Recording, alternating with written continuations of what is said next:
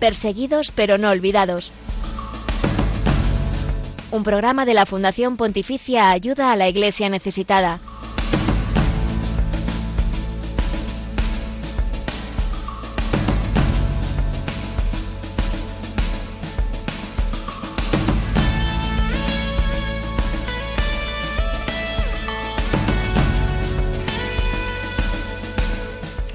La República Democrática del Congo se enfrenta a graves problemas debido a la pobreza, la corrupción, la debilidad de las estructuras del Estado, los elevados niveles de inseguridad y los brotes de enfermedades como el COVID-19 o peor, como el ébola. En el este del país los grupos armados siguen aterrorizando indiscriminada y brutalmente a la población, sobre todo por sus intereses en la explotación de minerales. Además, los fieles pastores y sacerdotes cristianos constituyen un objetivo específico para muchas milicias vinculadas con organizaciones islamistas, que sí, también están presentes en el corazón de África. ¿Y cómo es vivir en medio de esta violencia y de esta situación de discriminación y persecución? Lo descubrimos de la mano del padre Fidel Encanza, sacerdote de la diócesis de Popo Cavaca en República Democrática del Congo. Buenos días, Glaisis Carbonel, bienvenida. Buenos días, José Villalón. Pues mira, además de hablar de la fe, de la labor de la Iglesia en ese país africano, viajamos a otro continente donde aún hay sacerdotes y laicos detenidos. Se trata de Nicaragua, un país que celebra hoy el día de su patrona, la Inmaculada Concepción de María, a quien encomendamos el presente y futuro de esta nación. Felicitamos a todos los nicaragüenses también presentes en nuestro país, que son muchos, eh, desgraciadamente, en los últimos años, huyendo de la tremenda dictadura del presidente Ortega. Y también, por supuesto, felicitamos a todos nuestros compatriotas, eh, nuestra patrona, la Inmaculada Concepción, intercede por cada uno de nosotros, por nuestras intenciones y nuestras familias aquí, y que así siga siendo. Por favor, que la Virgen María no levante la mano de nosotros y de España. Celebramos también esta fiesta junto a los cristianos de Irak, exactamente del pueblo de Caracos, en el norte del país, que ya pueden reunirse en su catedral dedicada a este dogma mariano, gracias a un proyecto financiado por Ayuda a la Iglesia Necesitada.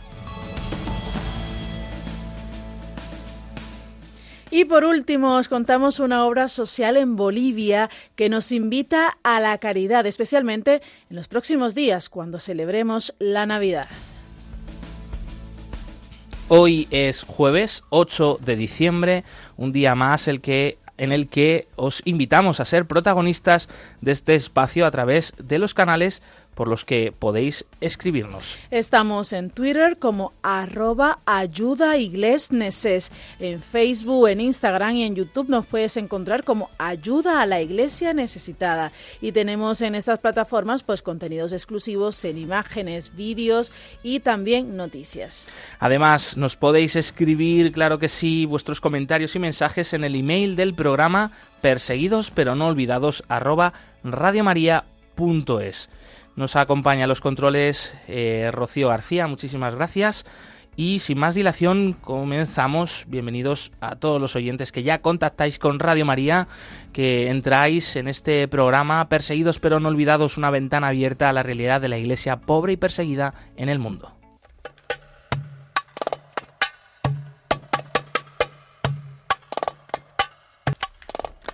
La República Democrática del Congo es un gigante africano situado en el corazón de este continente. Su extensión son seis veces la de España un país de una exuberante naturaleza, también de un capital humano muy grande, con una población muy joven. Sin embargo, atraviesa muchísimos retos y a todos ellos ahora se suma también la presencia de grupos terroristas yihadistas como es el Estado Islámico, sobre todo en el este del país. Esto hace complicar aún más la situación ya problemática también a causa del extremismo radical que está creciendo mucho en todo el continente. Según el informe Libertad Religiosa en el Mundo editado por Ayuda a la Iglesia Necesitada, la falta de seguridad frustra a su vez la efectividad también en la lucha contra enfermedades o el envío de ayuda humanitaria en ciertas partes del país. Y nos preguntamos cómo es vivir allí la fe, cómo es ser cristiano en esta combinación de graves tribulaciones.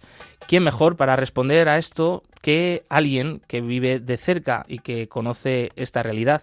Porque la ha vivido allí, es de allí. Hablamos del padre Fidel Cuanza, él es sacerdote de la diócesis de Popocavaca, que está en el medio oeste de la República Democrática del Congo. Bienvenido a Perseguidos pero no olvidados, Padre Fidele. Buenos días. Buenos días y en primer lugar, eh, cuéntenos qué hace un sacerdote congolés en España.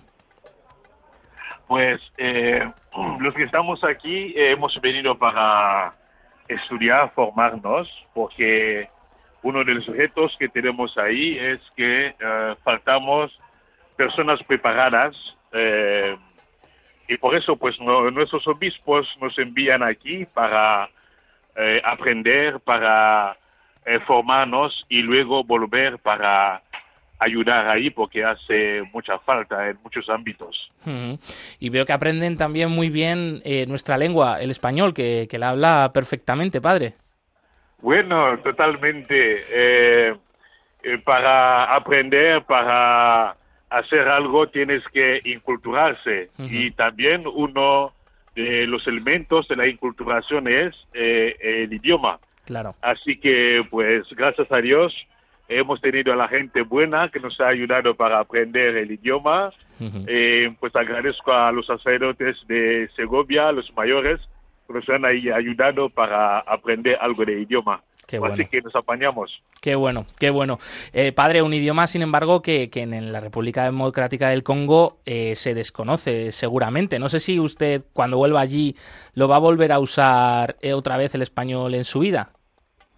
Pues eh, algo quedará. Es verdad que no lo voy a usar todos los días, claro. pero algo quedará, eh, porque ya España forma parte de mi historia, de mi vida, claro, así que... Claro, bueno, quién sabe, quién sabe. Ah, también, ¿no? ¿A dónde le va a llevar el Señor? A lo mejor luego es un futuro misionero aquí en España o en Latinoamérica, ¿no?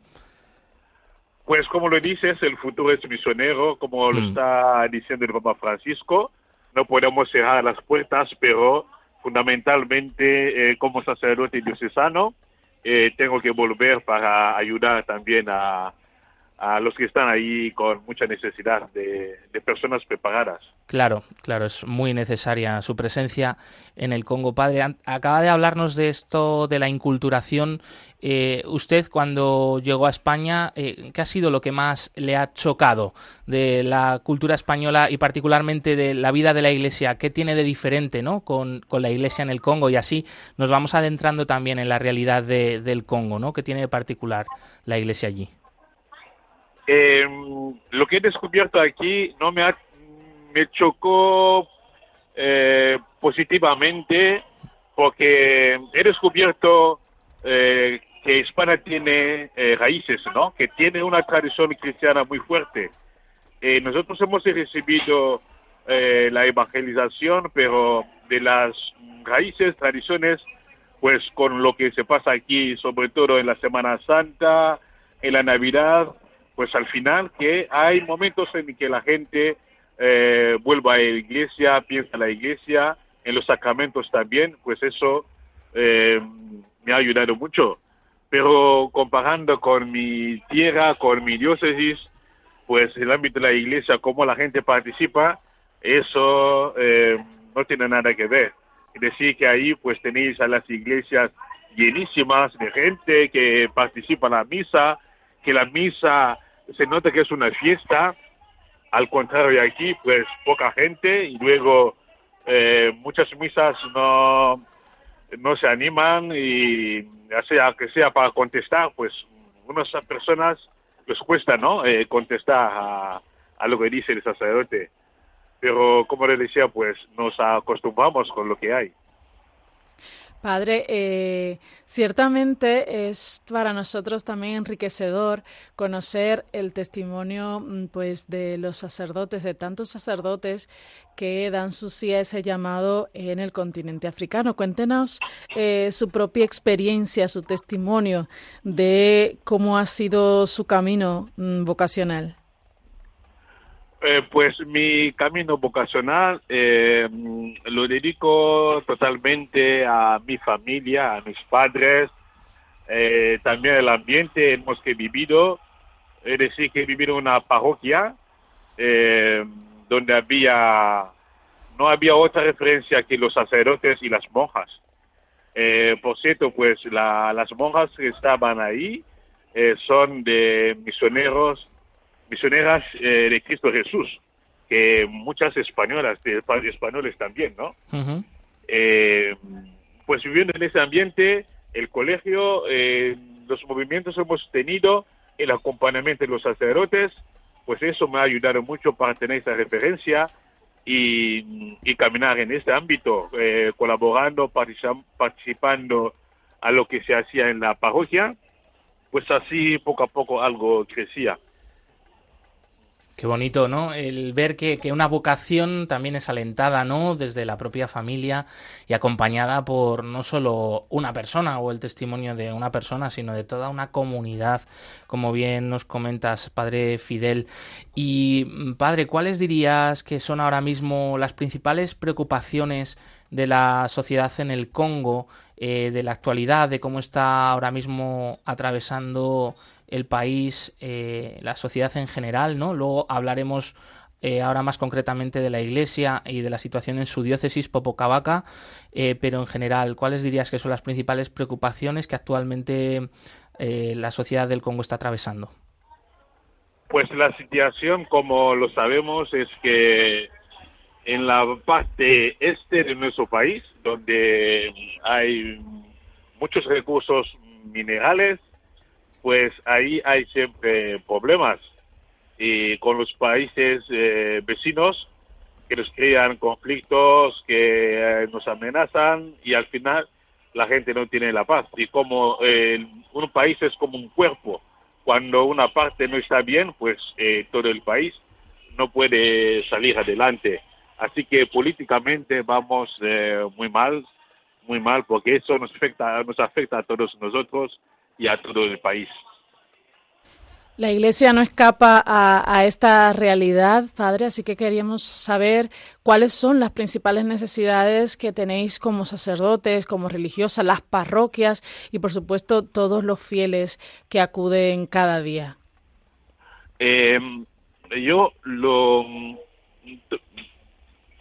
creo que nosotros mm, tenemos dos cosas mayores que que nos están eh, haciendo mucho daño, eh, no solamente a nivel del Estado, pero también que el Estado mm, afecta también a la Iglesia.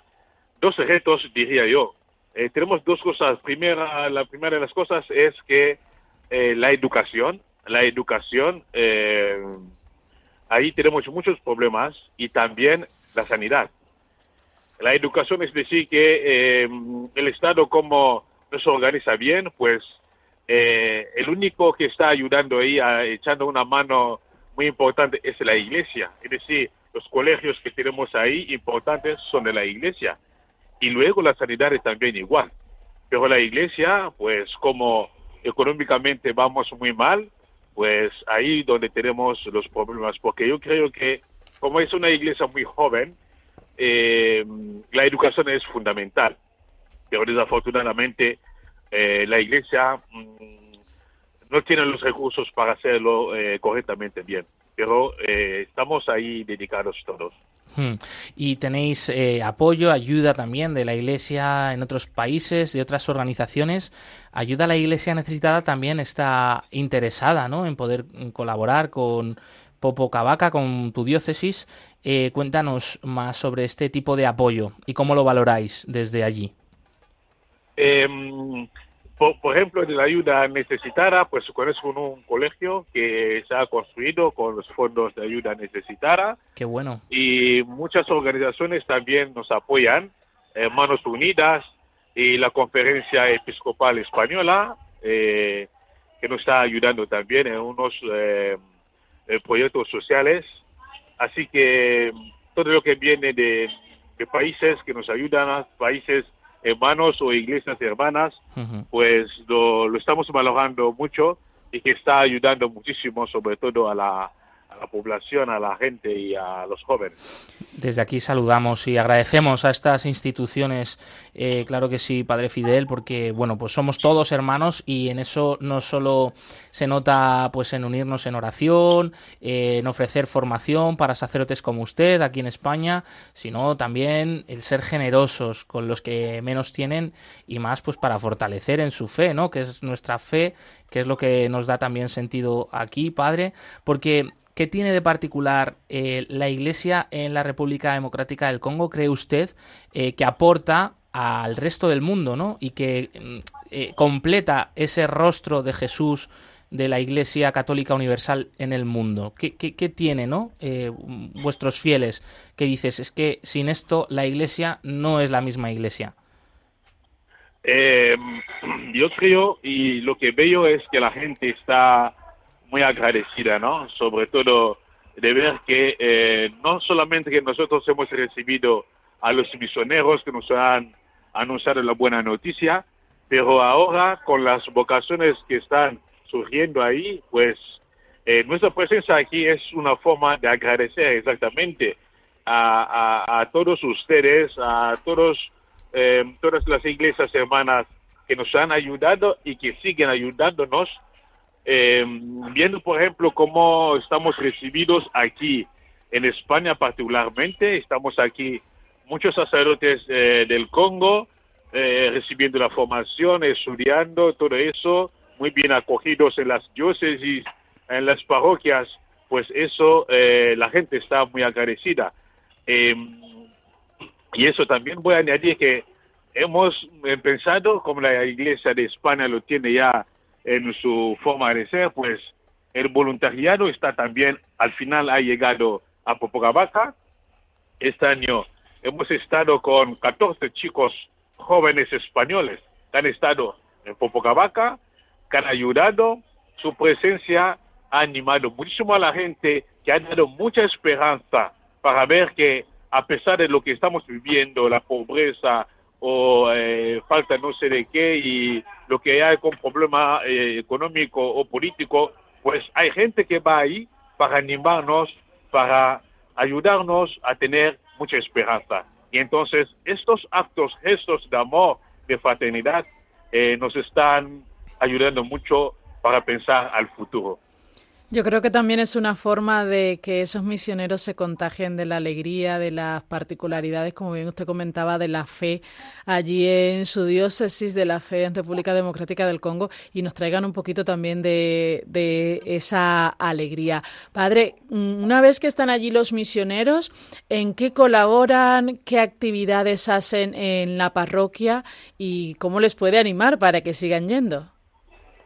Eh, los misioneros ahí ayudan en todos los ámbitos. Hay que decir lo que hay necesidad en toda parte, en todo lo que se pueda.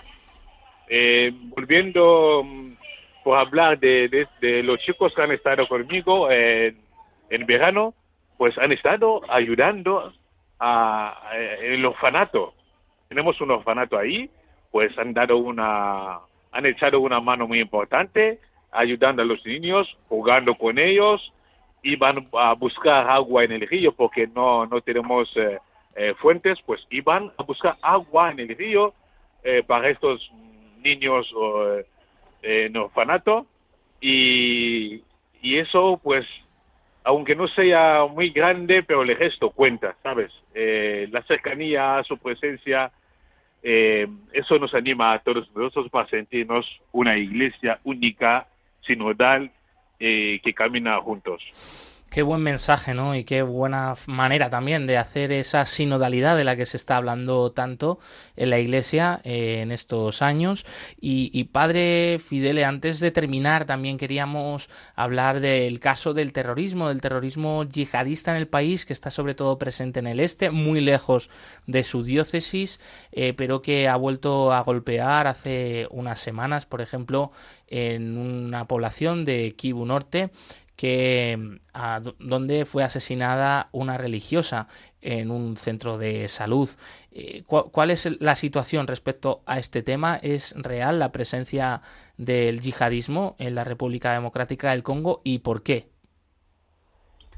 Pues eh, desde presencia yo no sé porque es algo político, nunca he estado ahí.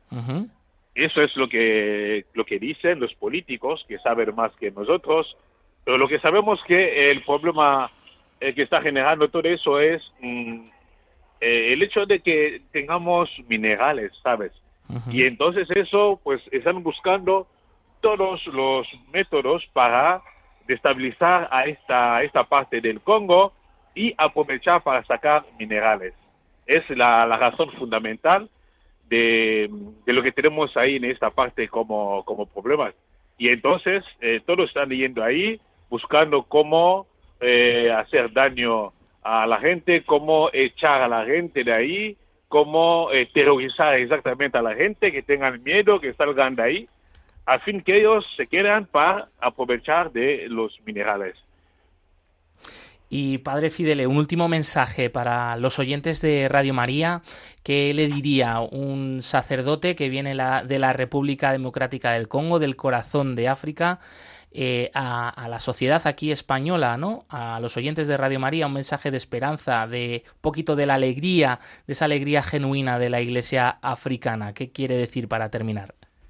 Pues para terminar, eh, voy a decir lo que decía a los padres que no que han arriesgado para enviar a sus chicos en el Congo, porque al inicio tenían miedo. Eh, lo voy a decir como dice el Papa Francisco, no tengamos miedo. Donde hay nuestros hermanos, donde hay la iglesia, donde hay la presencia humana, nos necesitamos unos a otros.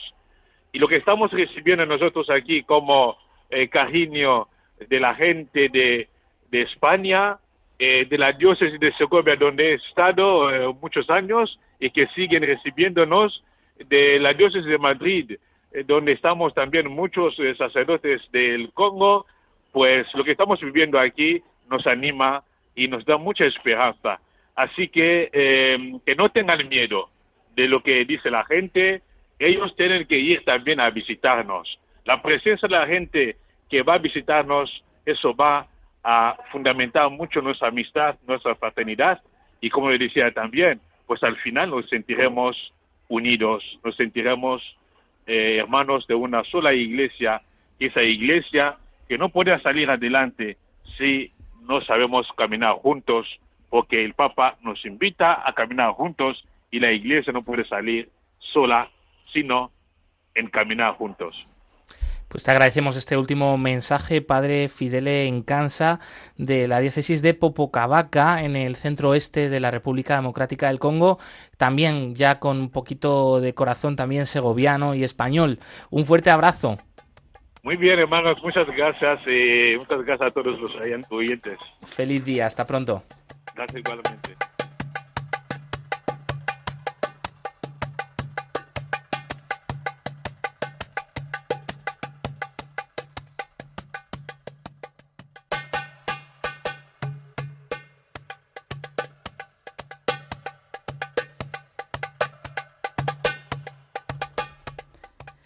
A pesar de la situación mm, de violencia que se vive en África, este es un continente en el que florecen las vocaciones y con ellas el futuro de la Iglesia. Jean-Claude Barak es ejemplo de ello.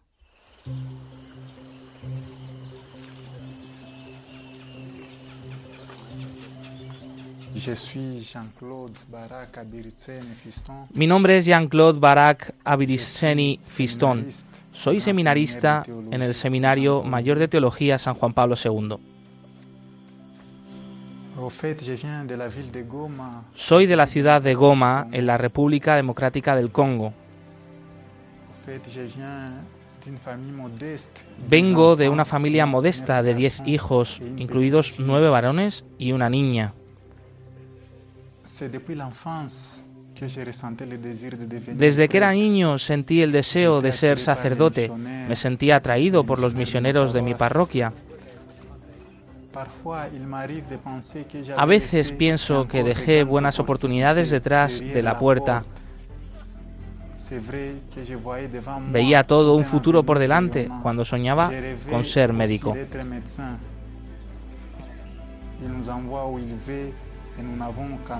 Dios nos manda a donde Él quiere y solo tenemos que dejarnos transformar por Él. Y es en este sentido que yo me he dejado transformar por Él.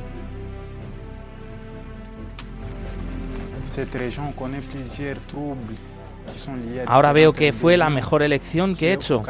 Esta región vive muchos problemas vinculados a varias rebeliones que han provocado repetidas guerras.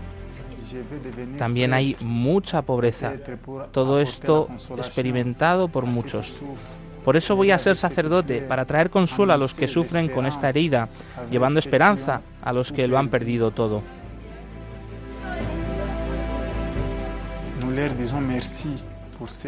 Desde aquí quiero dar las gracias por todo lo que ya están haciendo y esperamos que sigan ayudándonos para también ayudar a nuestro seminario para mayor gloria de Dios.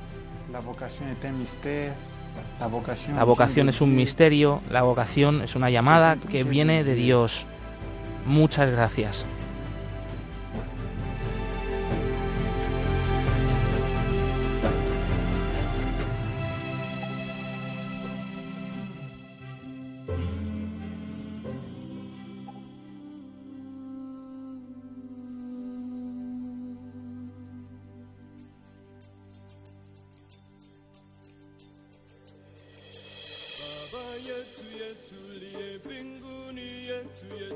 Amina Baba yetu yetu liyekunji na lako elitukuzwe. Baba yetu yetu liye binguni yetu yetu Amina Baba yetu yetu liye liyekunji na lako elitukuzwe. Utupe leo chakula chetu tunachohitaji utusamehe makosa yetu, hey! kama nasi tunavyowasamehe walio katika majaribu lakini utokoe na yule milele na milele.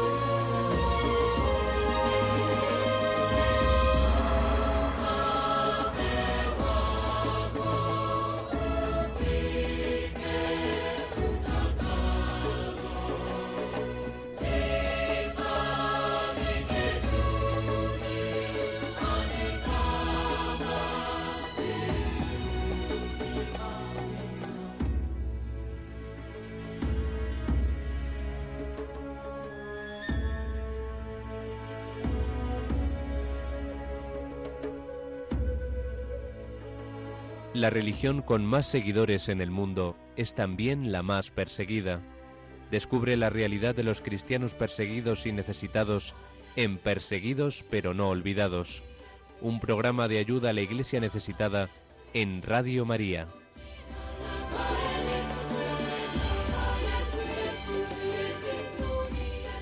Y continuamos con esta ventana abierta a la realidad de la iglesia pobre y perseguida en el mundo. Estábamos escuchando esta canción preciosa, Babayetu, el Padre Nuestro, cantado en Swahili, un idioma africano. Y hace solo unos meses Nicaragua ocupaba los titulares en algunos medios de comunicación como este, como Radio María, para dar a conocer el asedio al que está siendo sometida la Iglesia allí. En Perseguidos pero no olvidados queremos conocer cómo se encuentra ahora mismo la situación en este país centroamericano y si será posible celebrar el día de su patrona, que es precisamente también la Inmaculada Concepción de María, como aquí en España.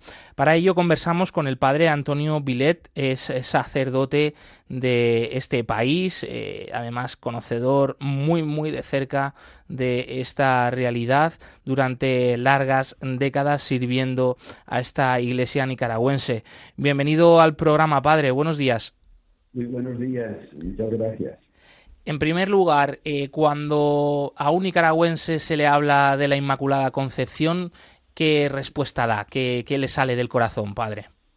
la consigna, ¿quién causa tanta alegría?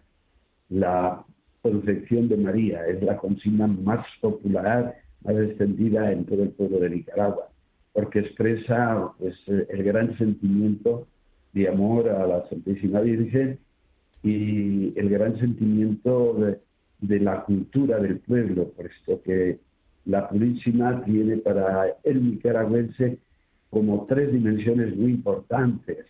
Primero, la veneración de la Virgen María, pero detrás de la Virgen María está la veneración también, entre comillas, de la Madre. El pueblo de Nicaragua depende mucho de la Madre. Entonces, eh, venerar a la Madre y venerar a la Virgen María es como una necesidad del pueblo de Nicaragua. Hmm. El segundo sentido es el compartir. El pueblo de Nicaragua es muy generoso, es muy fraterno. Y en ese día, que no es exactamente el 7 de, diciembre, porque la Purísima se celebra desde noviembre hasta los Reyes Magos. Pero el, el 7 de diciembre, no el 8, sino el 7, es la gran, la gritería que llama el pueblo de Nicaragua. Es la gran celebración en todas las calles del país, en todos los lugares.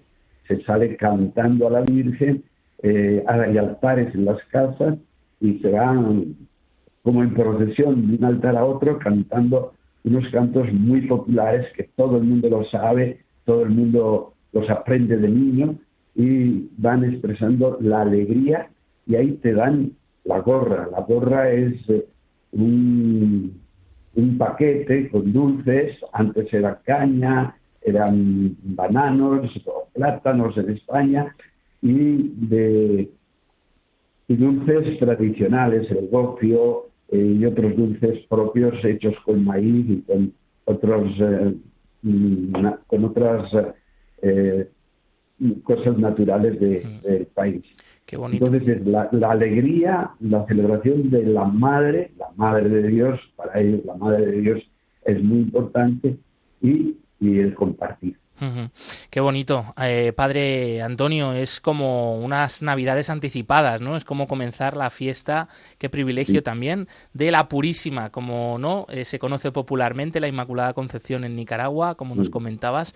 ¿Y de dónde viene esta devoción, esta tradición, padre? No sé si se conoce exactamente. Sí, sí, sí, sí, se conoce. Eh, mira, has dicho muy bien, es adelantar la Navidad pero la tradición eh, está ubicada en el contexto del fin de año.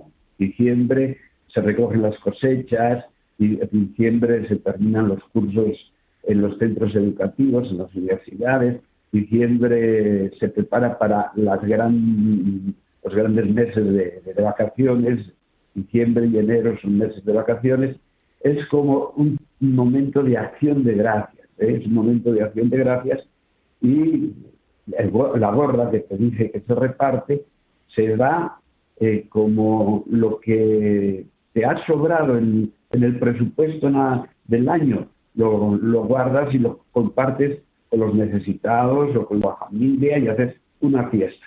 Mira, la fiesta viene eh, de los franciscanos. Eh, Nicaragua fue evangelizada fundamentalmente por franciscanos y por mercedarios. También los dominicos tuvieron un tiempo, pero los dominicos salieron muy pronto de Nicaragua. Eh, los mercedarios y los franciscanos evangelizaron pues la zona más poblada y los franciscanos, pues los devotos de la Purísima o de la, de la Inmaculada, como se dice en España, ¿verdad? Eh, y eh, empezaron la, la novena de la Purísima para presionar, era una presión pedir al, Santo Padre, al Vaticano, a que declarara la Inmaculada Concepción el, dogma de la policía. Entonces eh, se llenaron las iglesias en León, sobre todo en León, se llenaron las iglesias. No cabía la gente en las iglesias y los franciscanos les dijeron, mire, llévense la novena a sus casas y en la casa. Y esa es la tradición. Que el día 7 de noviembre se termina la novena en las casas. No es una fiesta religiosa en los templos. Yo estuve de párroco en muchas, varias parroquias y he acompañado a casi todo el pueblo de Nicaragua dando formación a los campesinos. Eh, no se celebra en la iglesia, se celebra en la casa o en los centros de trabajo. Y al terminar la novena, se reparte los dulces o la gorra que llaman ellos y se, repartía pues eh, la, la, chicha, la bebida, se repartía la, eh, la caña, se repartía bananos, los limones dulces, eh, eso era la fruta de la época y, y, se repartía. Entonces eso quedó como una tradición y se iba cantando de, de una casa a otra donde habían colocado el altar las canciones tradicionales de la Virgen, iban recogiendo la, gorra, iban, iban con, un, con un saquito y recogiendo. Y esa es la gran tradición que ha impregnado toda la cultura del pueblo de Nicaragua, católicos y no católicos, eh, cristianos, evangélicos. Eh, el 7 de diciembre salen a la calle a gritar a la Virgen y a rezar. Eh, todo el mundo lleva su librito de cantos y va cantando por las calles. Yo creo que no hay mejor manera de expresar, eh, de hacer ver, de hacer notar que todos somos hermanos, pese a, todas las dificultades del día a día, pese a, las religiones, ¿no? A, lo que cada uno cree que esta, ¿no? Como lo celebra la Purísima allí en Nicaragua. Padre, además de esta gran celebración, esta gran fiesta que, que tenéis allí, eh, durante todo el año, ¿cuáles son mm, los otros grandes momentos de la iglesia nicaragüense, las otras grandes expresiones de fe de ese pueblo creyente? Mira, las grandes manifestaciones en Managua es Santo Domingo, el imán, fundador de los frailes predicadores, que nació en España, en Burgos, en el sur de Burgos.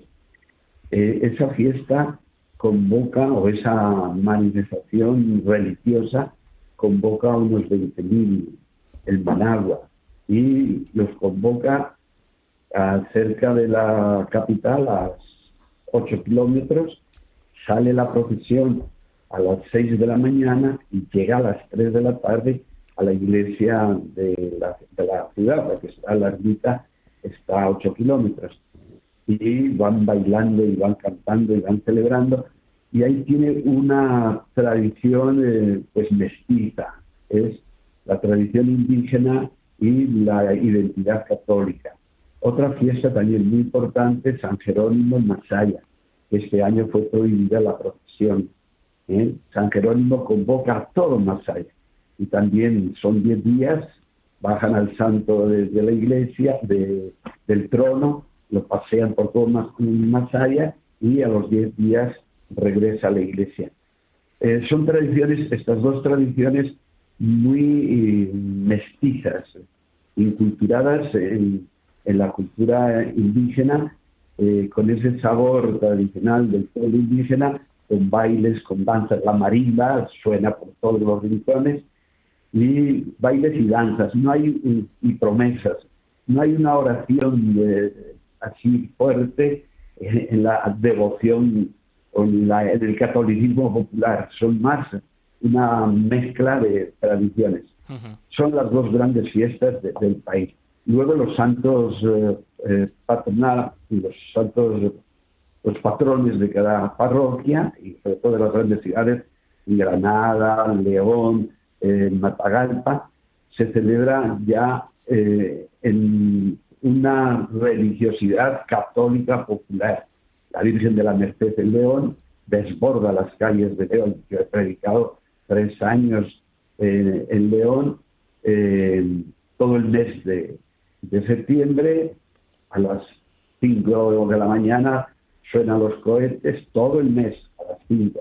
A las 6 se reza el rosario y luego la misa y la iglesia llena. Mm. Y esta tradición ya es más de tradición propiamente católica no hay bailes, no hay marimbas, eh, se va rezando el rosario en las calles, pero todo el pueblo de, León sale a la calle. Y también la Merced, este, tradición de Matagalpa.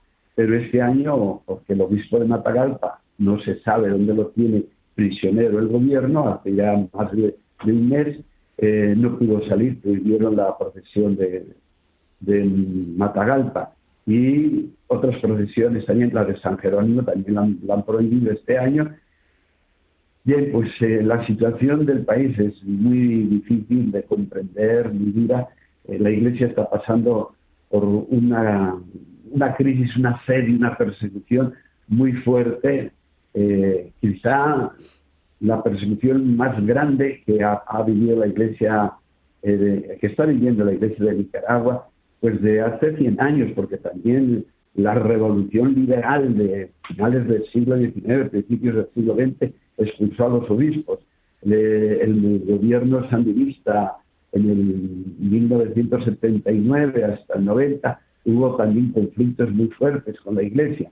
Después se tranquilizó y se quiso articular eh, el gobierno revolucionario de Daniel Ortega, entre comillas, lo de revolucionario, se quiso articular con la Iglesia, pero desde el 2018 hasta el día de hoy eh, hay una persecución muy grande con la Iglesia. Y está un obispo exilado en Miami, otro obispo prisionero que no sabemos dónde lo tiene, 10 sacerdotes en la cárcel y unos 60 sacerdotes que tuvieron que salir huyendo del país por la montaña para defender su vida. Mm.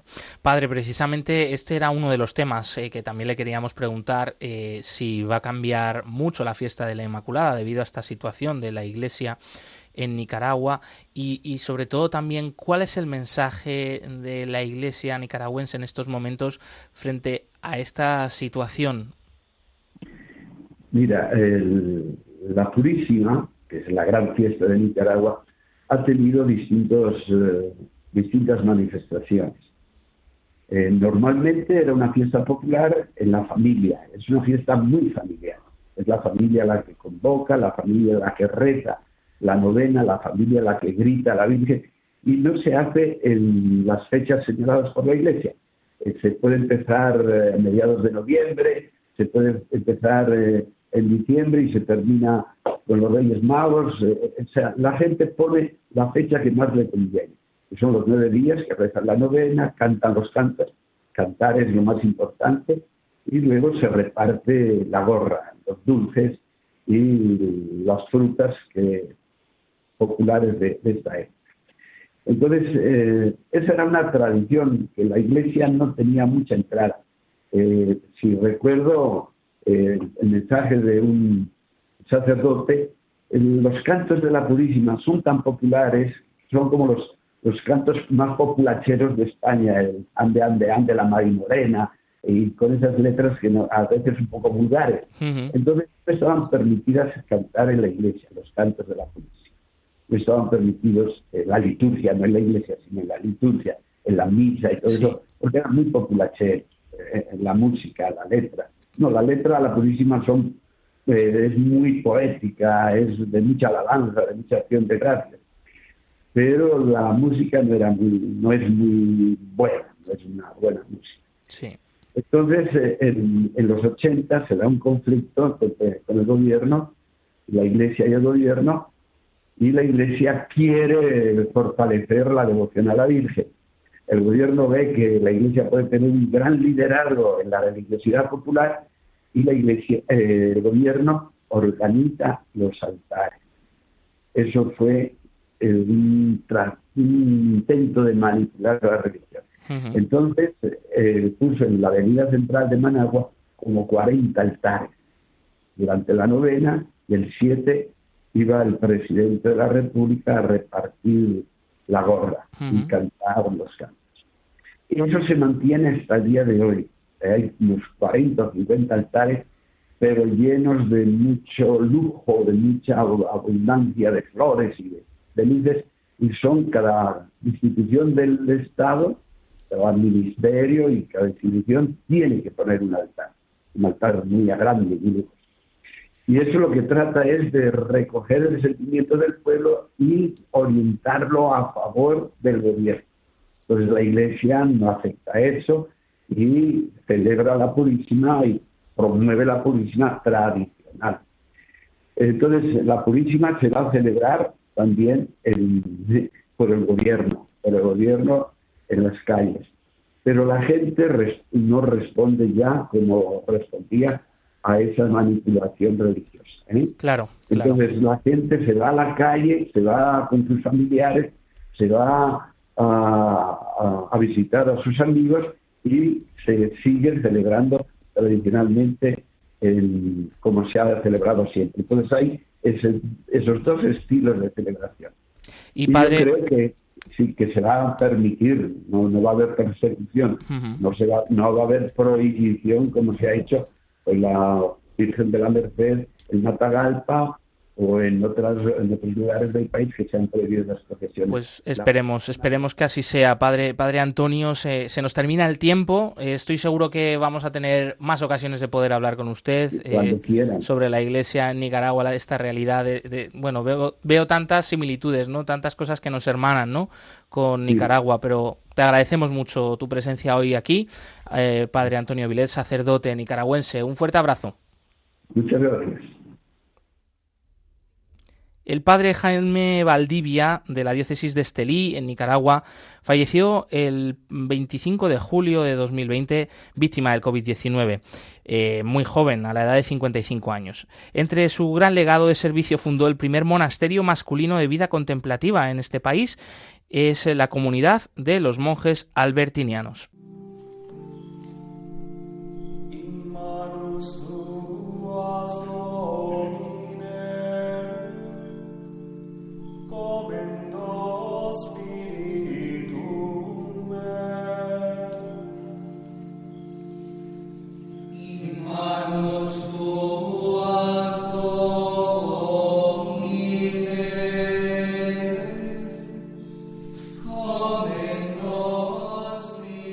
Padre fundador fue formado en la Orden de San Agustín. Entonces, terminando su noviciado, inicia él un proceso de descubrimiento de la vida monástica agustiniana hasta que decide salir de la orden para fundar un monasterio.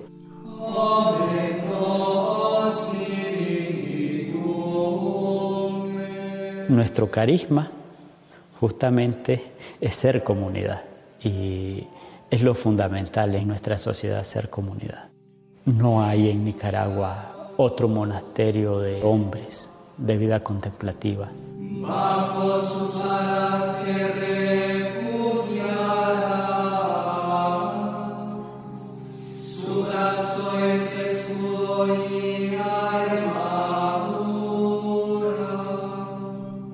los monjes son los primeros en encontrarse con esta novedad, porque son quienes se arriesgan a vivirlo.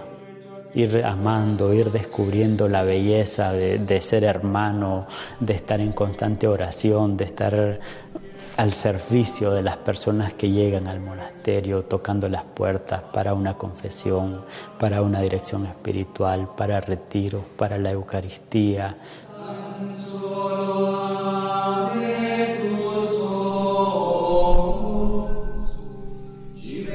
Solamente en la medida en que nos vamos entregando, en que vamos siendo para los demás, vamos encontrando nuestra plenitud como hombres.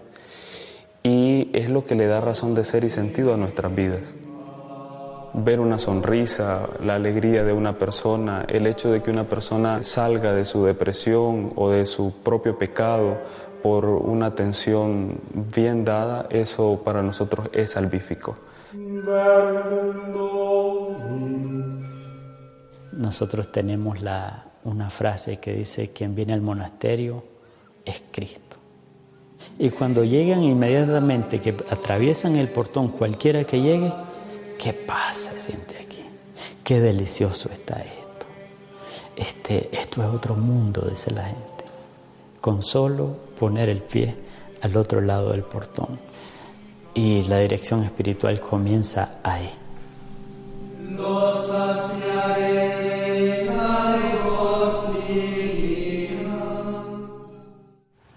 Este pueblo que conforma la iglesia que peregrina en Nicaragua está necesitada no solamente de la predicación del Evangelio en su pureza, sin adulteraciones ni ideologías algunas, sino está necesitada del testimonio de gente convencida de que Cristo está vivo y ama a este pueblo y sufre con este pueblo y que está justamente ofreciendo su sangre preciosa para esta comunidad, para redimirnos.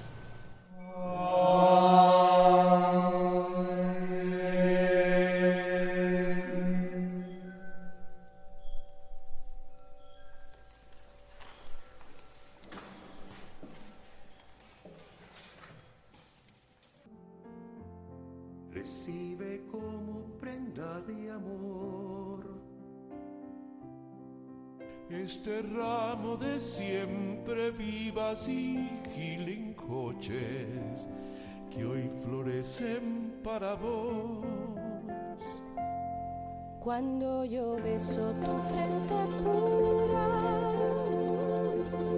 beso las perlas de tu sudor, más dulcita que la frutita del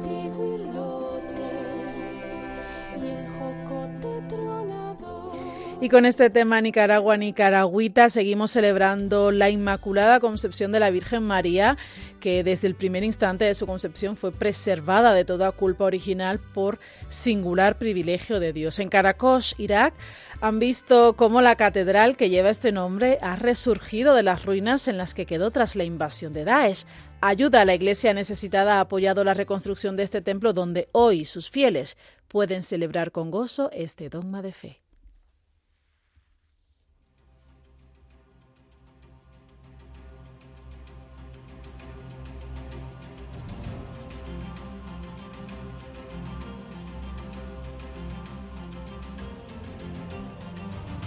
Testigos del siglo XXI.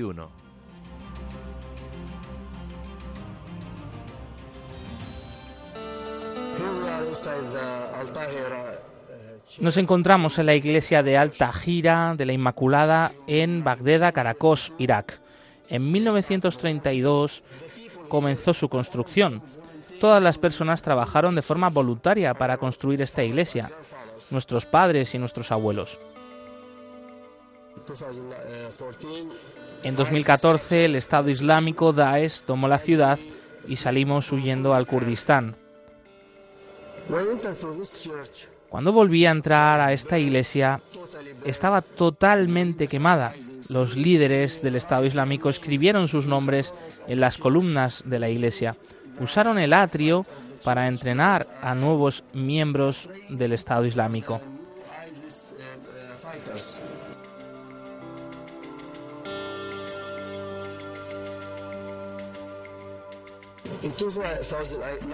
En 2019 comenzó de nuevo la reconstrucción de este templo y gracias a Dios estamos ya en la etapa final de reconstrucción.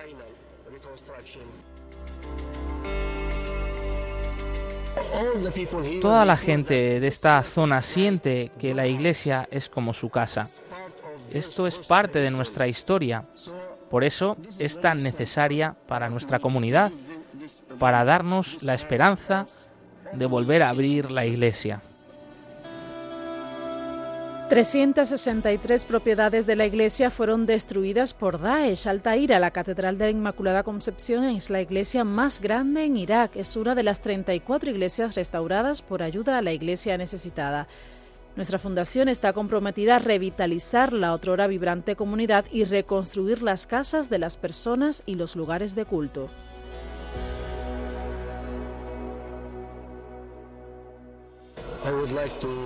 Me gustaría agradecer ayuda a la Iglesia necesitada, todo lo que han hecho por nosotros. Que Dios os bendiga. Esperamos que juntos podamos mostrar al mundo nuestra fe cristiana. Muchísimas gracias.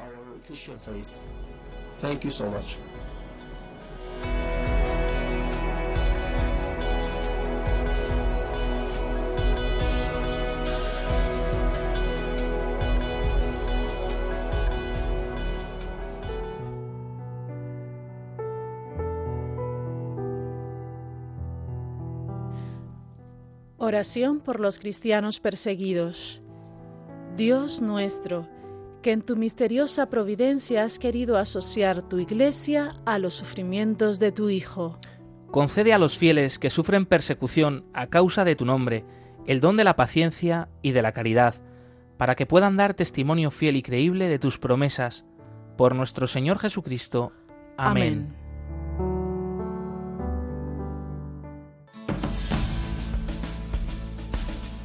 Feliz fiesta de la Inmaculada Concepción, nuestra patrona, patrona de España, como hemos oído también patrona de Nicaragua y madre de todos.